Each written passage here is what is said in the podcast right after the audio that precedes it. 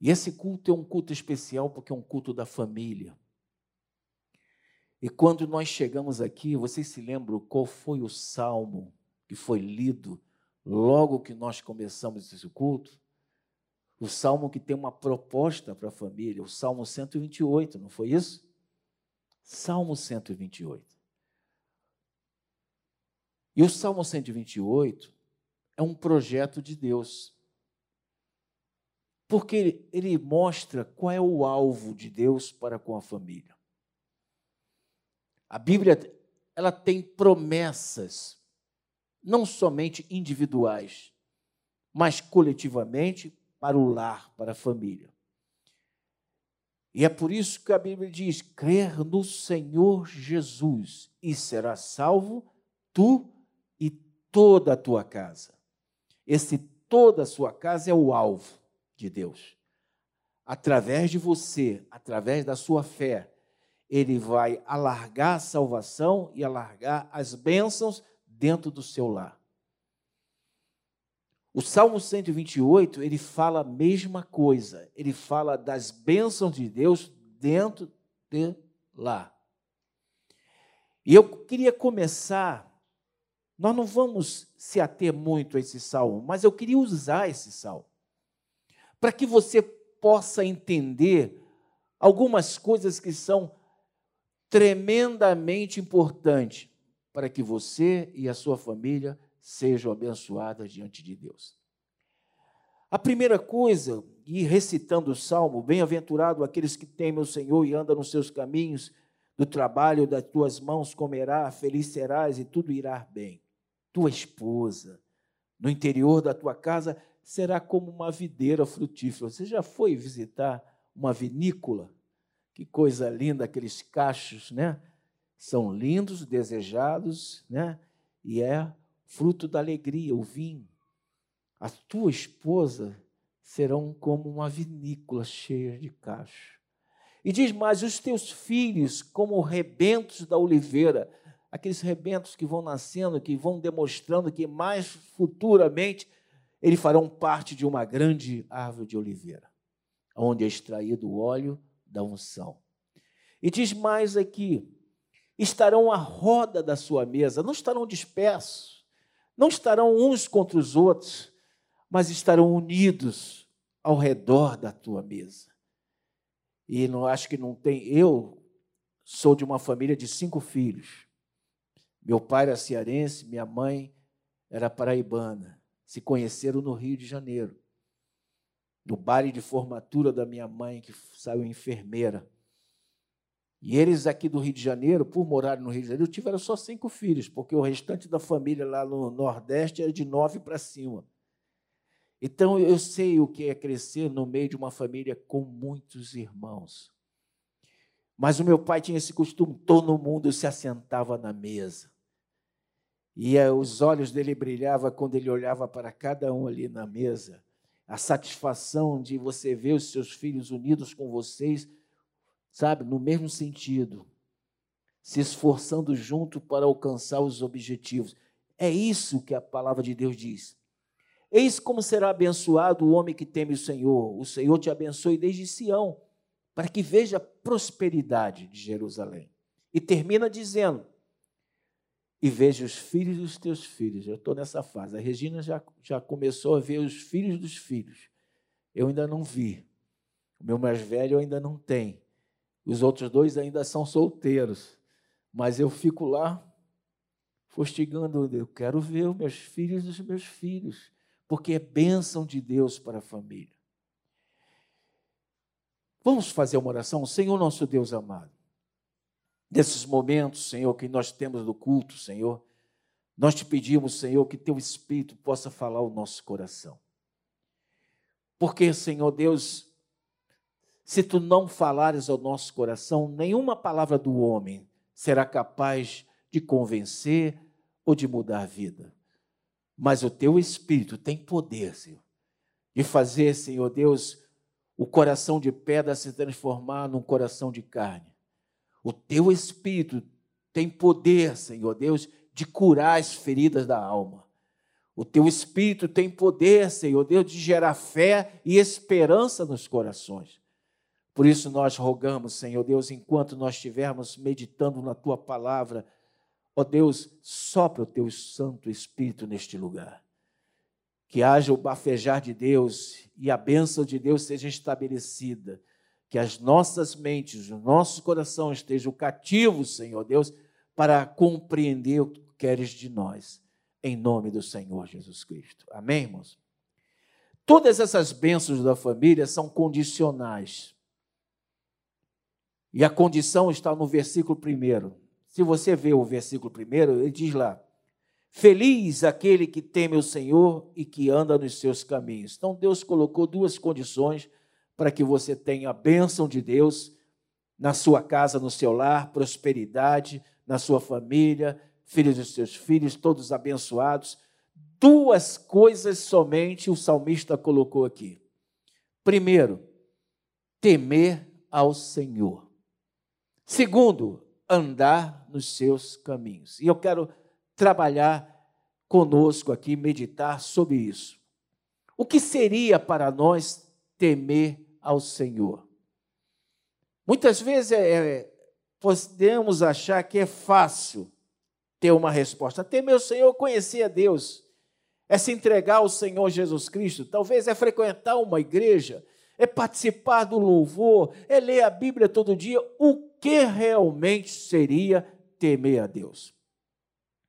Será que temer a Deus é tão somente saber que Ele existe? Que Ele é um Deus poderoso que pode fazer milagres? Será que temer Deus é tão somente isso? saber que no momento que eu precisar, eu posso orar e esse Deus ouve a minha oração e a mão dele é poderosa para intervir na minha, na minha vida? O meu, meu tablet está falando sozinho. Não é isso. Temor Senhor é mais do que isso, e eu vou te explicar, e eu vou te explicar através do livro do profeta Isaías. Abra a sua Bíblia no livro do profeta Isaías, capítulo 6. É uma passagem maravilhosa. É o chamado de Deus. Deus chamou Isaías ali para um ministério profético e messiânico. Profético porque ele iria dizer as palavras que Deus colocaria nos seus lábios. Messiânico porque essas palavras eram para Israel e apontavam para o Messias não somente o nascimento do Messias, mas também a obra do Messias, a morte do Messias e a vitória do Messias. Então ele era um profeta messiânico, falava sobre Jesus Cristo há quase 700 anos antes de Jesus Cristo nascer. E Deus chama esse homem, mas esse homem já era um homem de Deus. Se você estudar a vida do profeta Isaías, ele era um homem culto, era um homem conhecedor da palavra de Deus, era um homem que andava nos caminhos do Senhor, era um homem da linhagem real, da tribo de Judá, e que fazia parte da assessoria do rei Uzias, que era um rei temente a Deus e foi um rei próspero em Judá. Mas nem por causa disso Deus estava satisfeito com aquilo que estava acontecendo no meio do seu povo. O povo tinha se afastado de Deus. O povo estava longe de temer a Deus. É nisso que nós temos que compreender o significado da palavra temor ao Senhor. O Salmo 128 diz isso: bem-aventurado aquele que teme ao Senhor. Então é possível você ser povo de Deus, Olha o raciocínio. É possível você conhecer a Deus, porque o povo de Judá conhecia Deus, conhecia os feitos de Deus, cria num Deus todo-poderoso, porque ele sabia que aquele Deus tinha aberto o mar vermelho para o povo passar. Isso estava registrado nos anais deles, eles sabiam e era contado de geração em geração. Eles sabiam que Deus tinha feito água jorrar da pedra no meio do deserto. Eles conheciam a história que Deus transformou águas amargas em águas doces para o povo beber lá em Mara. Eles tinham as histórias que contavam que lá na época de Josué, Deus mandou circundar as muralhas de Jericó e, em vez de atacá-las com pedras ou com lanças, simplesmente cantar louvores e no final das sete voltas gritasse e a muralha caiu pelo grito. Eles conheciam tudo isso. Eles tinham visto no passado, as gerações anteriores, o Monte Sinai fumegar, Moisés descer com as tábuas da lei escrita. Eles viram a manifestação do poder de Deus. Mas eles não temiam o Senhor. Então, temer ao Senhor não é igual conhecer ao Senhor. É diferente. É totalmente diferente. É possível você ter conhecimento de Deus, mas você não temer a Deus. Aí nós vamos ver aqui o que, que aconteceu com o profeta Isaías. Capítulo 6, no ano da morte do rei Uzias, o rei que ele estava no palácio, que ele assessorava, porque ele tinha o conhecimento, ele assessorava o rei. Nesse ano que Uzias morreu, o que, que aconteceu?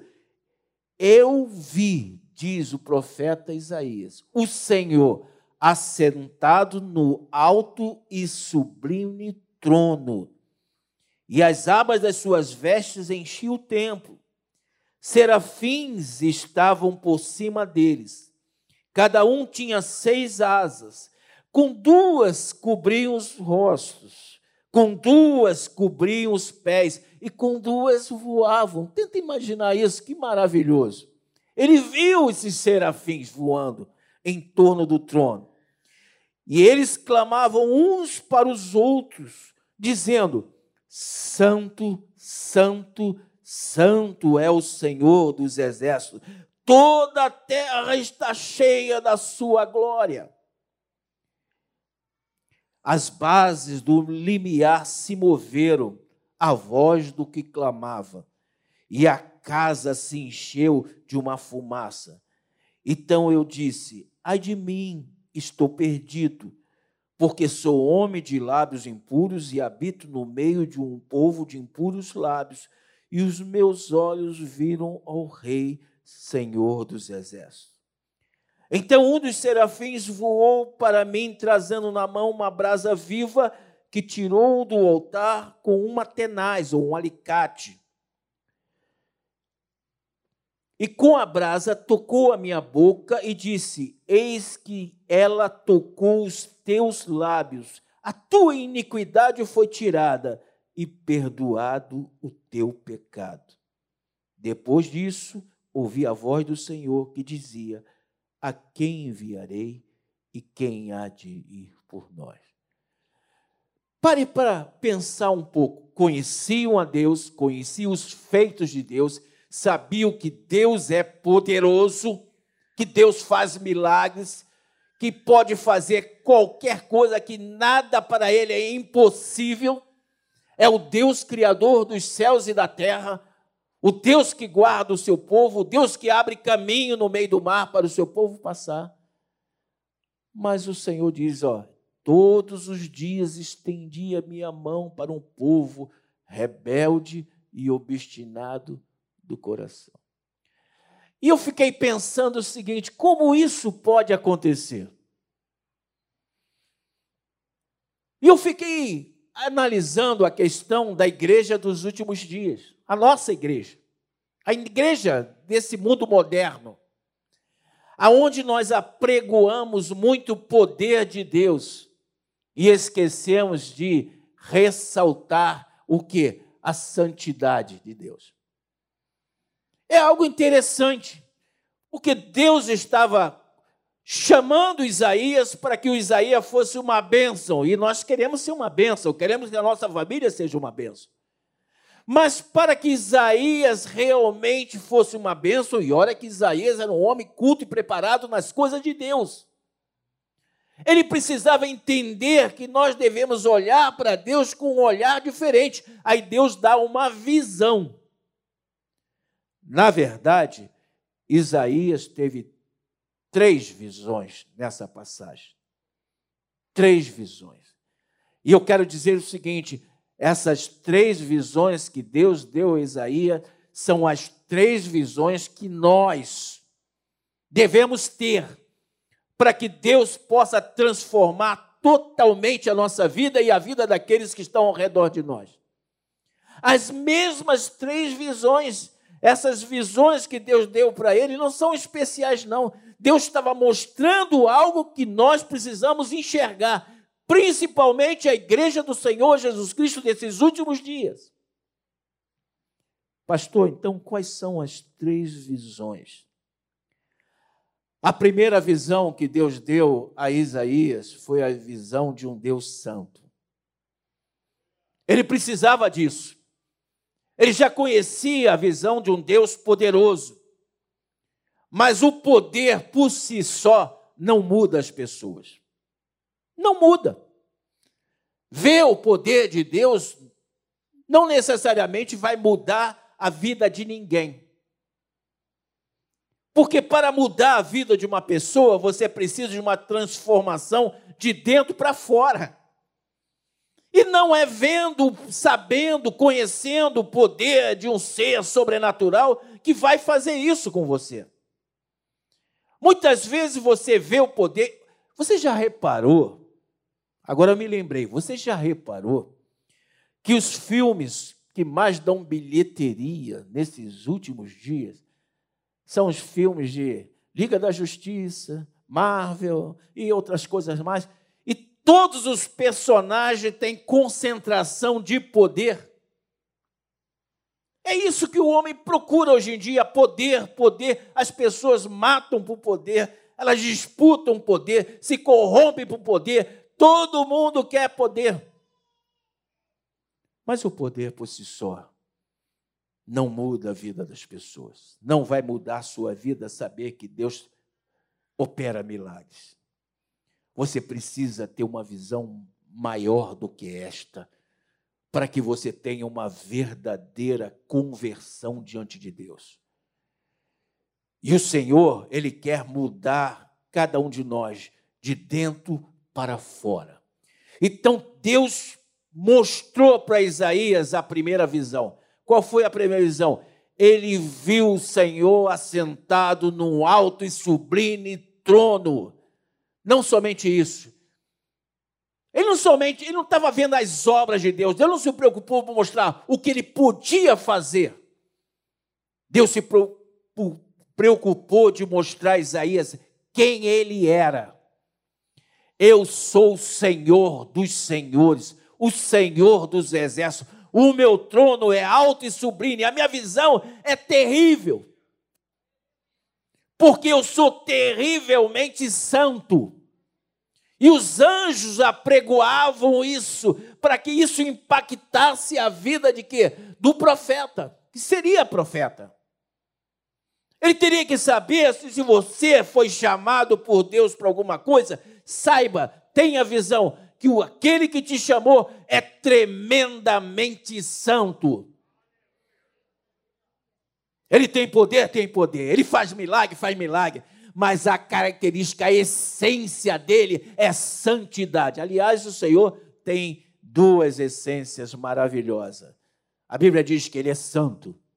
Ele é santo na extensão da palavra, na plenitude da palavra, ele é santo. Nele não há variação nenhuma, contaminação, ele não pode ser contaminado pelo mal. Ele não pode ser tentado. Ele é tremendamente santo. A segunda coisa, ele é Deus, é amor, diz a palavra de Deus. É essência dele, ele é amor. O resto é atributo. Eternidade é atributo. Poder é atributo dele. Onisciência é atributo dele. Onipresença está imanente em todos os lugares ao mesmo tempo, é um atributo dele, mas essência mesmo é santidade e amor. E quando nós estamos diante desta visão tremendamente santa, um, uma visão assim de um clarão violento diante de nós, uma santidade que brilha como o sol, nós temos a segunda visão. E essa segunda visão que Isaías teve era a visão dele mesmo. Agora eu quero dizer para você, quanto mais você se aproximar desse Deus Santo, mais você vai ver os seus defeitos. Isso não quer dizer que Isaías era um imprestável. Ele era um homem de Deus. Aos olhos humanos, olhando assim, seria um homem elogiável. Mas quando você está diante dessa presença maravilhosa de Deus, essa visão de Deus Santo, você vê que você, na verdade, tem defeito. Você tem limites.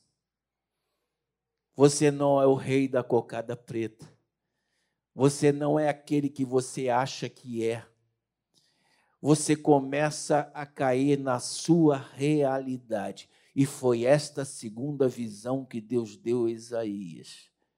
Você, Isaías, vai ser uma bênção, você vai ser usado por mim, mas você tem que entender que a minha graça que vai fazer isso, não, não são os seus méritos, não. Por quê? Porque você é pecador. E foi exatamente isso que Isaías entendeu. Diz: ai de mim que estou perdido. Um homem de Deus dizendo isso. Por quê? Porque ele viu o Senhor. Viu o Senhor Santo e diz: Ai de mim que estou perdido. Não tem jeito, sou pecador. E os meus olhos viram o Senhor. Eu tenho lábios impuros. Não é porque Isaías falasse palavrão, nada disso. É porque até as palavras deles não eram apropriadas. E muitas vezes as nossas também não são. Muitas vezes nós temos que abençoar e não abençoamos. Muitas vezes nós temos que dizer para as pessoas o certo e errado, e por estar politicamente correto, nos calamos. Ai de mim, que não faço as coisas que deveria fazer, que Deus espera que eu faça. Estou perdendo as minhas forças, estou morrendo. A santidade de Deus vai acabar comigo. Mas Deus não quer a sua derrota. Deus quer que você entenda que a obra de Deus na sua vida é pela graça. Pela graça sois salvos. Isso não vem de vós, é dom de Deus. Deus começa a fazer uma obra na sua vida. E quando você começa a entender que você foi chamado para servir um Deus santo, você começa a temer a Deus. Por que, que tem tantos escândalos no meio da igreja hoje? Por que tantas pessoas dão um péssimo testemunho? Porque perderam a visão do Deus Santo e ficaram somente apregoando o Deus poderoso.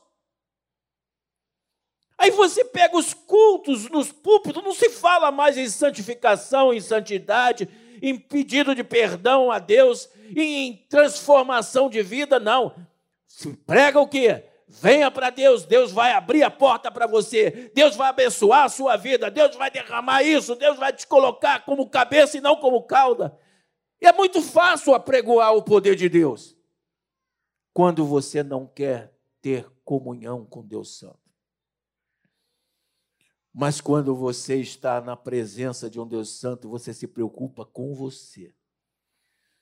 Antes de querer ser usado por Deus, você se preocupa com você. Isaías se preocupou com ele. Ai de mim.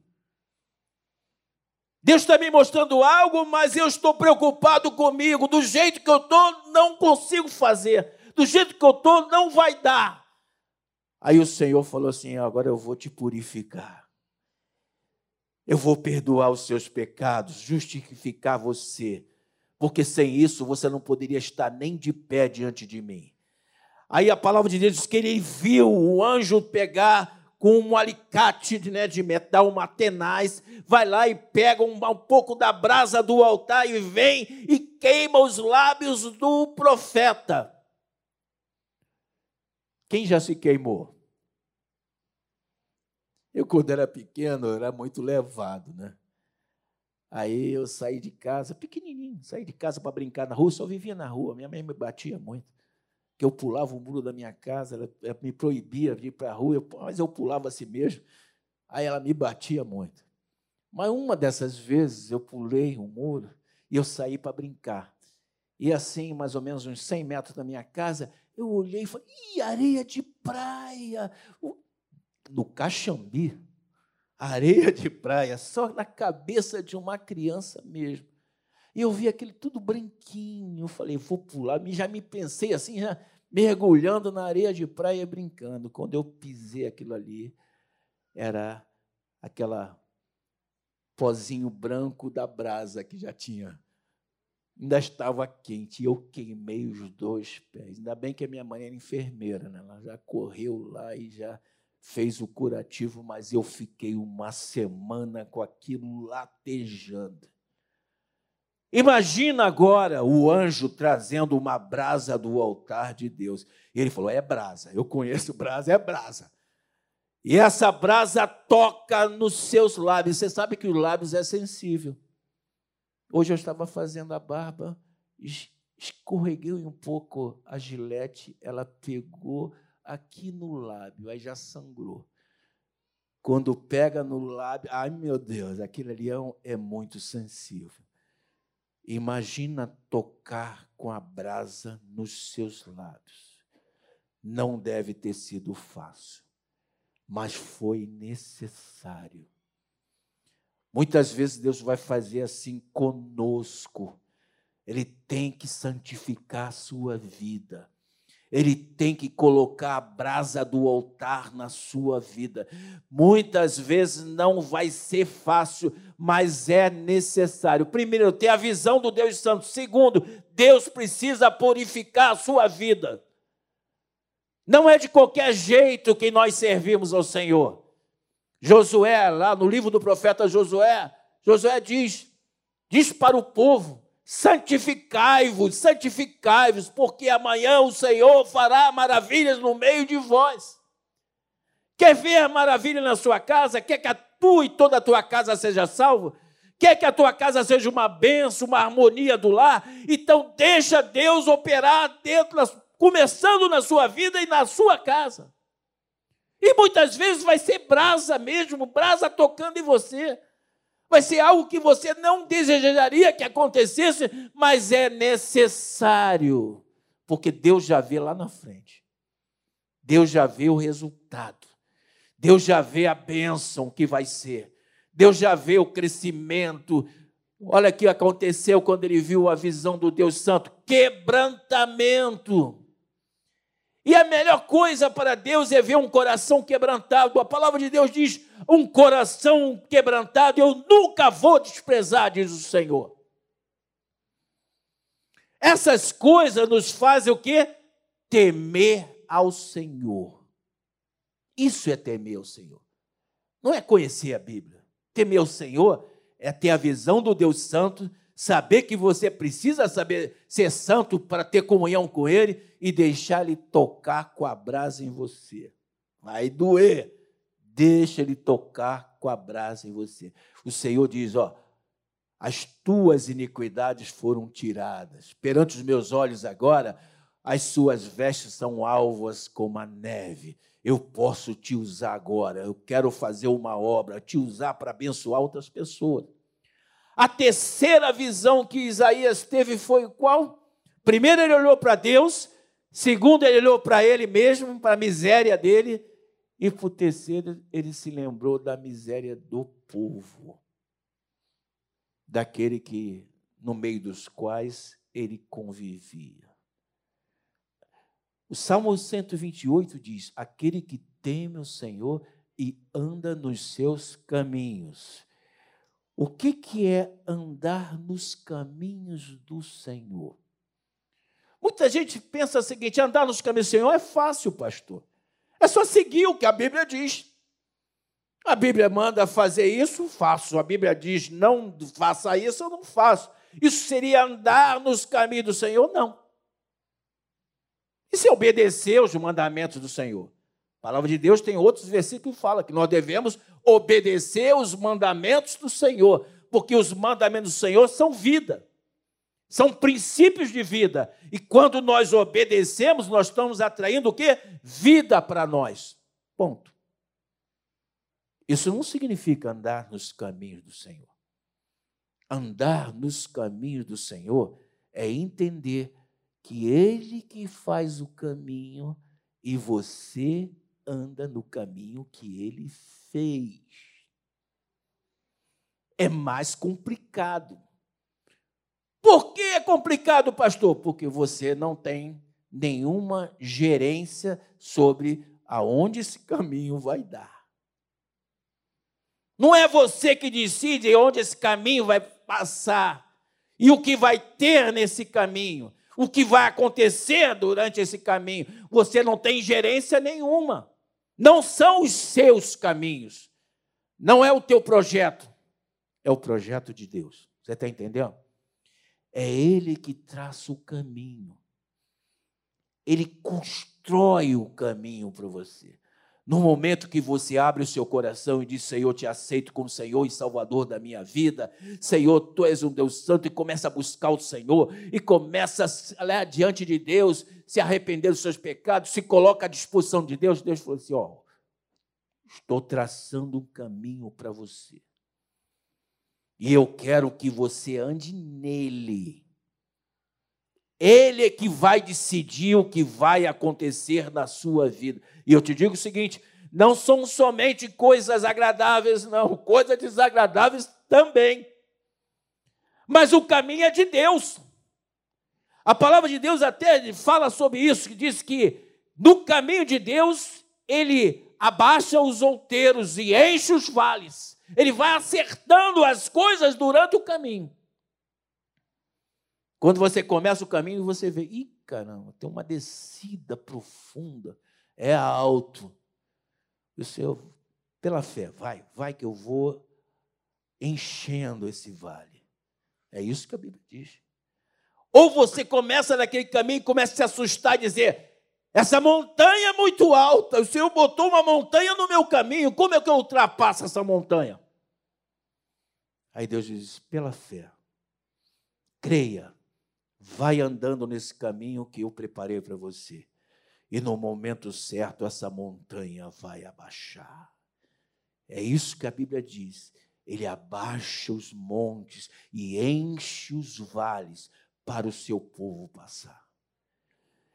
Isso é andar nos caminhos do Senhor. Quer ser uma bênção, quer atrair as bênçãos para a sua casa, quer que o Salmo 128 seja completo na sua vida, e quer ver os seus filhos ao redor da sua mesa, os filhos dos seus filhos, quer a bênção total. Tema o Senhor. Tenha a visão que Isaías teve da santidade ao Senhor. Não negocie com isso, é inegociável eu sirvo a um Deus santo, eu preciso ser santo. Se eu sirvo a um Deus santo, Senhor, tem misericórdia de mim, dos meus erros e dos meus pecados. Eu não me acho ninguém, eu vivo pela graça do Senhor Jesus Cristo. E pela graça, dia após dia, eu vou recebendo a porção necessária para andar nesse caminho do Senhor. E são caminhos de bênçãos caminhos agradáveis, caminhos que têm um objetivo, um local para chegar, caminhos que vão gerar frutos, não somente na sua vida, mas na vida daqueles que estão ao redor de você. Amém, irmãos? Amém. Então nós já estamos terminando, vamos ficar de pé.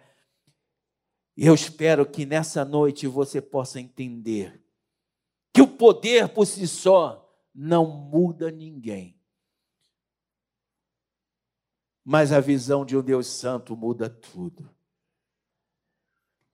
Porque geralmente essa experiência com Deus, ela provoca um quebrantamento. E o que mais precisamos nesses últimos dias não é chuva de fogo no meio da igreja. é corações quebrantados no meio da igreja. E, aliás, em toda a história dos avivamentos que varreram na humanidade, onde Deus começou a fazer tremendos milagres no meio da igreja, todos eles foram precedidos por um profundo quebrantamento e confissão de pecados. Condição sine qua non. A palavra de Deus diz: Deus resiste aos soberbos, mas dá graça aos simples, aos quebrantados, aqueles que estão diante dele clamando dia após noite: Senhor, tem misericórdia de mim. Sou assim, sou imperfeito, mas eu vi o Senhor assentado no alto e sublime trono. Você pode ver o Senhor também. E que essa visão do Senhor seja o impacto na sua vida. Mude a sua vida para sempre, como mudou a minha vida. E que essa visão do Senhor leve você ao quebrantamento, e junto do quebrantamento, ao derramar do Espírito Santo sobre a sua vida. E que você possa ter a visão daqueles que te cercam. Seu papai, sua mamãe, sua esposa, seu filho, seu neto, seu vizinho, seu colega de trabalho, porque Isaías, ele viu também a necessidade do povo. Aí Deus olhou para ele e falou assim: agora ele está entendendo o que eu quero, agora ele pode ser usado por mim.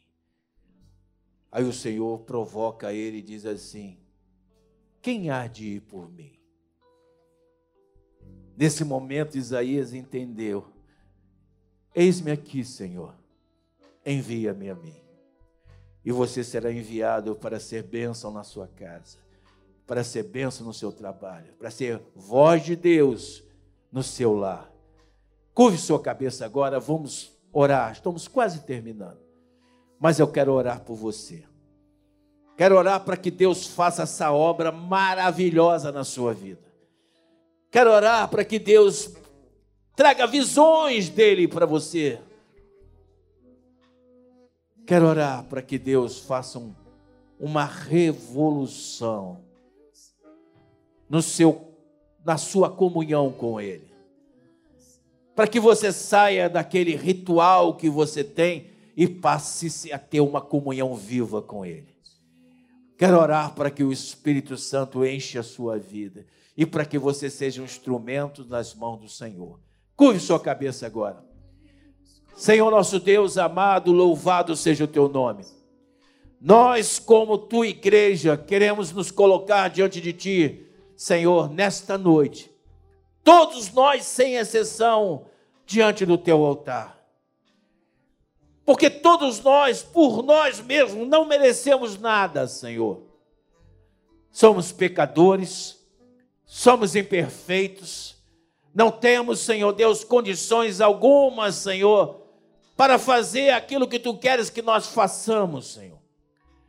Ai de nós, Senhor, tem misericórdia de nós. Mas, Senhor, nós entendemos, Senhor Deus, que nós somos chamados por Ti, um Deus tremendamente santo, Senhor, e que deseja que cada um de nós participe da Sua santidade. Senhor, nesses últimos dias, aonde a tua igreja é altamente atacada por todos os lados, Senhor, por uma corrente mundana, Senhor, por pensamentos do mundo totalmente divorciados da tua palavra, Senhor. Tem misericórdia de nós, Senhor. Guarda-nos, Senhor Deus amado. Livra-nos de todo o mal. Mantenha a nossa chama da fé acesa dentro do nosso coração Quebranta nossa alma, Senhor Deus amado. Nós estamos precisando de quebrantamento. Nós estamos precisando, Senhor Deus, de chorar novamente diante de Ti, de dobrar os nossos joelhos e colocar nossa boca no pó novamente. E pedir perdão pelos nossos pecados, Senhor Deus, e pelo pecado, Senhor Deus, do povo, olhar para o povo que está nos cercando. Senhor, usa cada um de nós, Senhor Deus amado. Mostra o teu caminho, ajuda-nos a caminhar neste caminho que tu preparaste. Que nós sejamos bênçãos para a nossa família, Senhor. Para que se cumpra literalmente a tua promessa de toda a nossa causa servir a ti, Senhor. Ajuda-nos a ser bênção na igreja, ajuda-nos a ser bênção no meio da sociedade, ajuda-nos, Senhor, a glorificar o teu santo nome, Senhor para que eles também possam ter a visão do Deus Santo e do Deus de graça que purifica os nossos pecados. Ó Deus amado, nós te pedimos e já te agradecemos, em nome do Senhor Jesus Cristo. Em nome de Jesus. Amém, irmãos? Amém. Estamos terminando, graças a Deus. E eu quero terminar orando e despedindo vocês para que vocês tenham uma excelente semana. O domingo é o primeiro dia da semana, então a semana já começou. E nós já começamos a semana na presença de Deus. Isso é bom. Então, que nós tenhamos um restante de semana abençoado. E que você tenha experiências tremendas com Deus durante a semana. É isso que eu quero. E testemunhos maravilhosos na sua vida. Curve sua cabeça. Meu Deus amado, estamos nos despedindo agora uns dos outros, mas de ti não há despedida, porque tu estás sempre conosco, Senhor. Por isso eu te peço, Senhor Deus, leva cada um dos teus servos para as suas casas, em paz e em segurança. Acampa os teus anjos ao redor de cada um desses lares para os proteger, Senhor. Coloca tuas mãos sobre eles, Senhor, para abençoar. E que eles tenham uma semana próspera, Senhor, feliz, agradável e com muitas experiências contigo, Senhor.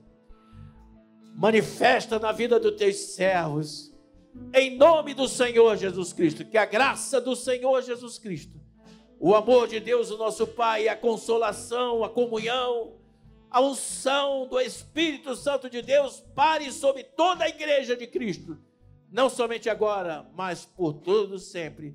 Amém, amém.